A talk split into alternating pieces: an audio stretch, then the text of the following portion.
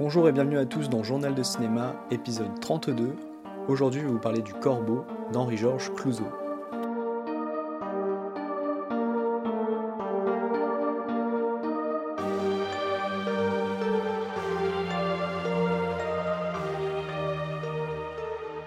Le Corbeau d'Henri-Georges Clouzot, c'est donc un film français sorti en 1943 avec Pierre Freinet, Ginette Leclerc et Pierre Larquet. On nous raconte l'histoire d'une petite ville française qui se retrouve plongée dans la tourmente après que des lettres anonymes soient envoyées par un mystérieux corbeau qui va particulièrement viser le docteur Rémi Germain, joué par Pierre Freinet. Cette affaire va petit à petit prendre une ampleur dramatique. Et je précise immédiatement que l'épisode sera sans spoiler. Pour débuter, je pense que c'est un film qui mérite qu'on lui apporte un peu de contexte, déjà purement subjectivement sur qui est Henri-Georges Clouzot. Je pense que c'est un de mes, voire mon réalisateur français favori, et que ce corbeau est une de ses œuvres que je préfère. J'ai vu tous ces films majeurs que je trouve tous à minima très bien ou au mieux des chefs-d'œuvre. Il a réalisé des films tels que Les Diaboliques, Le Salaire de la Peur, La Vérité avec Brigitte Bardot, Quai des Orfèvres ou encore L'Assassin habite au 21, qui sont tous des films que je vous recommande chaudement. C'est tout de même quelqu'un qui a remporté le Lion d'Or, la Palme d'Or et l'Ours d'Or, et ces deux derniers pour le même film, à savoir Le Salaire de la Peur. Il est également célèbre pour être à l'origine de l'un des plus célèbres films inachevés qui a fait l'objet d'un film en 2009, L'Enfer d'Henri-Georges Clouzot. Et il est également connu pour des films plutôt arrangés dans le genre du film noir, du thriller ou bien du film policier. Et c'est vraiment un maître du suspense qui arrive à créer des scénarios à rebondissement, emportant le spectateur dans une grande tension qui ne se délie que à la conclusion ou au dénouement. Et le corbeau n'échappe pas à cela, avec justement cet anonyme dont on ne connaît pas l'identité, qui va tout au long du film brouiller les pistes et masquer son identité aux grandes dames du spectateur. Il faut savoir d'ailleurs que le terme de corbeau, qui a beaucoup été employé notamment durant l'affaire Grégory, provient de ce film. Clouseau a donné au délateur le nom de corbeau, mais le film s'inspire d'un vrai fait divers ayant eu lieu entre 1917 et 1922, celle dite de l'œil de tigre de Tulle, qui envoyait donc des lettres signées L'œil de tigre aux habitants de Tulle, vous l'aurez deviné. Une histoire qui à l'époque avait eu beaucoup de retentissement et qui avait été très suivie dans la presse et dans toute la France. Ensuite, il est bon de préciser que le film date donc de 1943, une date peu anodine. Le film a été produit par Continental Film, qui fut un studio fondé en partie par les Allemands pendant l'occupation, et qui, à la libération, sera fermé et la majorité de ses collaborateurs seront emprisonnés. Le film fait évidemment écho au climat de délation qui avait lieu en France, tout le monde cherchant à savoir qui est le corbeau et la foule hystérique n'arrivant pas à contrôler ses pulsions, couplé au fait que le corbeau lui-même révèle les secrets de tous sans aucune morale. À la Libération, beaucoup y ont vu une critique des Français qui seraient des délateurs, et Clouseau se verra suspendu à vie et n'aura plus le droit de réaliser des films. Personnellement, la première fois que j'ai vu le film, j'ai pensé à une métaphore de la collaboration et de la délation des Juifs, et à une dénonciation de ce que la France de Vichy a permis, plutôt qu'à une mise en cause de l'ensemble des Français. De toute manière, le film est bien plus intelligent que ce qu'il en a été retenu à cette période, et revêt une symbolique beaucoup plus universelle. Et de ce fait, beaucoup de voix s'élèvent contre ce qui aura été un des nombreux abus de la libération et de la chasse aux sorcières, qui aura suivi la fin de la guerre, et les fervents partisans de Clouseau réussiront à le réhabiliter, et finalement c'est dès 1947 qu'il pourra tourner pour son retour derrière la caméra un de ses grands chefs-d'œuvre, Quai des Orfèvres, avec Louis Jouvet et Suzy Delair. Et quand on voit le film aujourd'hui, je trouve que la critique antipatriotique, elle est balayée assez rapidement, et on voit clairement que Clouseau met plutôt en cause la foule, et non pas les Français spécifiquement. C'est un film, je trouve, qui résonne fortement avec pas mal de problématiques récentes, comme les tribunaux publics sur les réseaux sociaux, où on peut mettre quelqu'un sur l'échafaud, en moins d'une heure sur la base de ce que quelqu'un a pu rapporter sur cette personne en disant la vérité ou non, avec des preuves ou pas. Et la démonstration de Clouseau est assez implacable de ce côté-ci.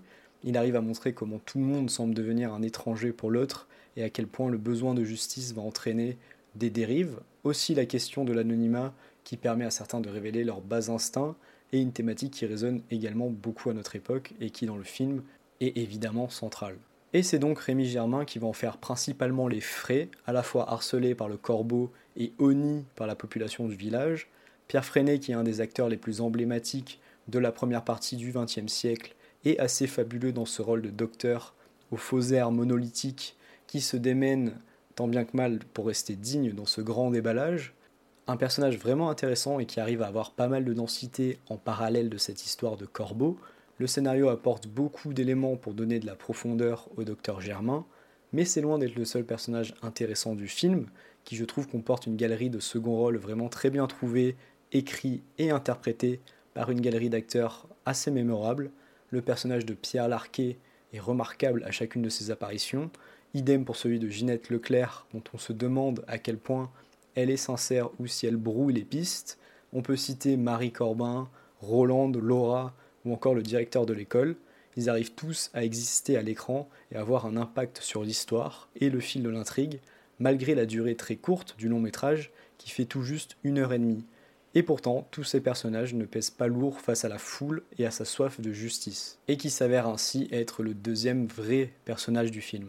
Un autre point que j'apprécie beaucoup dans le film, c'est que même si le suspense et l'envie d'en savoir qui se cache derrière le corbeau nous tient vraiment en haleine, et eh bien quand arrive le dénouement, on se rend compte que ce n'était pas nécessairement cette résolution et donc cette enquête qui fait tout le sel du film, mais plutôt du coup cette ambiance particulière où tout le monde pourrait être le coupable, où on a cette personne qui apparaît comme omnisciente et donc qui semble tout savoir, et qui sans aucun scrupule déballe tout pour se délecter des conséquences parfois tragiques de ces révélations.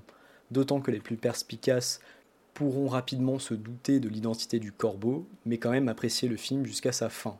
Je trouve que dans ce sens, les dialogues sont très bien écrits, avec certaines répliques assez mémorables. On a quelques pointes d'humour, des petites réflexions philosophiques et notamment via le personnage du docteur Vorzé, joué par Pierre Larquet, qui est un grand habitué du cinéma de Clouseau, et qui nous gratifie de quelques savoureuses observations. Il est évident que certaines choses apparaissent un peu datées, le film ayant près de 80 ans, mais comme souvent chez Clouseau, il y a une vraie modernité dans la mise en scène. Certaines idées sont absolument brillantes, de la scène de l'enterrement à la discussion autour d'une ampoule qui se balance, le film ne cesse d'interroger le spectateur sur la notion de bien et de mal, et de qui mérite d'être châtié ou pas. En filigrane, on a des questions qui, pour 1943, sont assez courageuses, par exemple le thème de l'avortement qui est évoqué plusieurs fois et qui fait partie des questions morales très discutées tout au long du XXe siècle, et on sait qu'encore aujourd'hui la question n'est pas encore réglée partout en Europe ou même chez nos amis américains par exemple. Sur plein d'aspects, je trouve le film résolument moderne, un peu moins sur certains points qui concernent les personnages féminins, il faut bien le dire. Et surtout, le message du film, finalement, c'est ça qui en fait son actualité et sa modernité, qui en fait quasiment une parabole de ce que les réseaux sociaux font de pire aujourd'hui et de la violence qui peut se cacher derrière l'anonymat. Et je vous propose dès maintenant de passer à ma conclusion.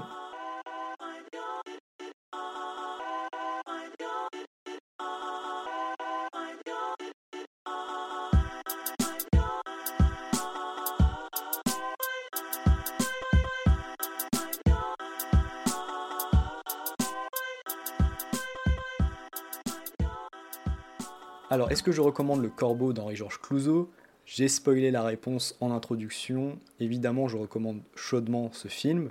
Et malgré son grand âge, il ne doit pas intimider quiconque s'essaye et s'intéresse au cinéma. Car certes, certains éléments accusent évidemment leur âge, mais je crois sincèrement que c'est un film qui n'est pas réservé à des cinéphiles aguerris et que n'importe qui peut essayer de rentrer dans cette histoire de corbeau anonyme servi par la mise en scène d'un des réalisateurs français les plus importants de l'histoire du cinéma à mes yeux. On suit avec délectation cette histoire portée par un suspense mené de main de maître par un grand habitué du genre. C'est également l'occasion de voir Pierre Freinet dans un de ses grands rôles. Je trouve que malheureusement c'est un acteur trop peu cité alors qu'il y a bon nombre de rôles mythiques et dans des films célèbres et populaires de la première partie du cinéma français du XXe siècle. De plus, je trouve que le scénario offre une vraie réflexion sur les événements et laisse au spectateur beaucoup de liberté quant au jugement qu'il peut avoir sur l'affaire et notamment sur son dénouement. Et je vais rarement dire ça, mais je crois même que le film aurait mérité d'être un peu plus long, car la fin est un peu rapide avec un enchaînement d'événements qui se retrouvent un peu les uns sur les autres. D'autre part, si vous souhaitez découvrir le cinéma de Clouseau, je pense que c'est une bonne porte d'entrée. C'est un cinéaste qui est plutôt accessible, donc en vérité n'importe laquelle de ses œuvres majeures est un bon début. Je pense que Les Diaboliques notamment est un film absolument incroyable, tourné après Le salaire de la peur, mais tout aussi remarquable. Et donc, si vous êtes à la recherche d'un film français en noir et blanc, mais que vous avez peur que la forme soit trop datée ou démodée, je ne peux que vous encourager à découvrir le cinéma de ce cher Henri Georges, qui n'avait rien à envier pour moi à certains de ses confrères outre-Atlantique. C'était tout pour cet épisode de Journal de Cinéma, merci de m'avoir écouté, j'espère que ça vous a plu. Si vous avez aimé l'épisode, n'hésitez pas à vous abonner sur votre plateforme d'écoute favorite. Normalement, le podcast est disponible à peu près partout. Et pour suivre l'actualité de Journal de Cinéma, rendez-vous sur Twitter, at Journal de Cinéma. Je vous remercie encore, à la prochaine, bye bye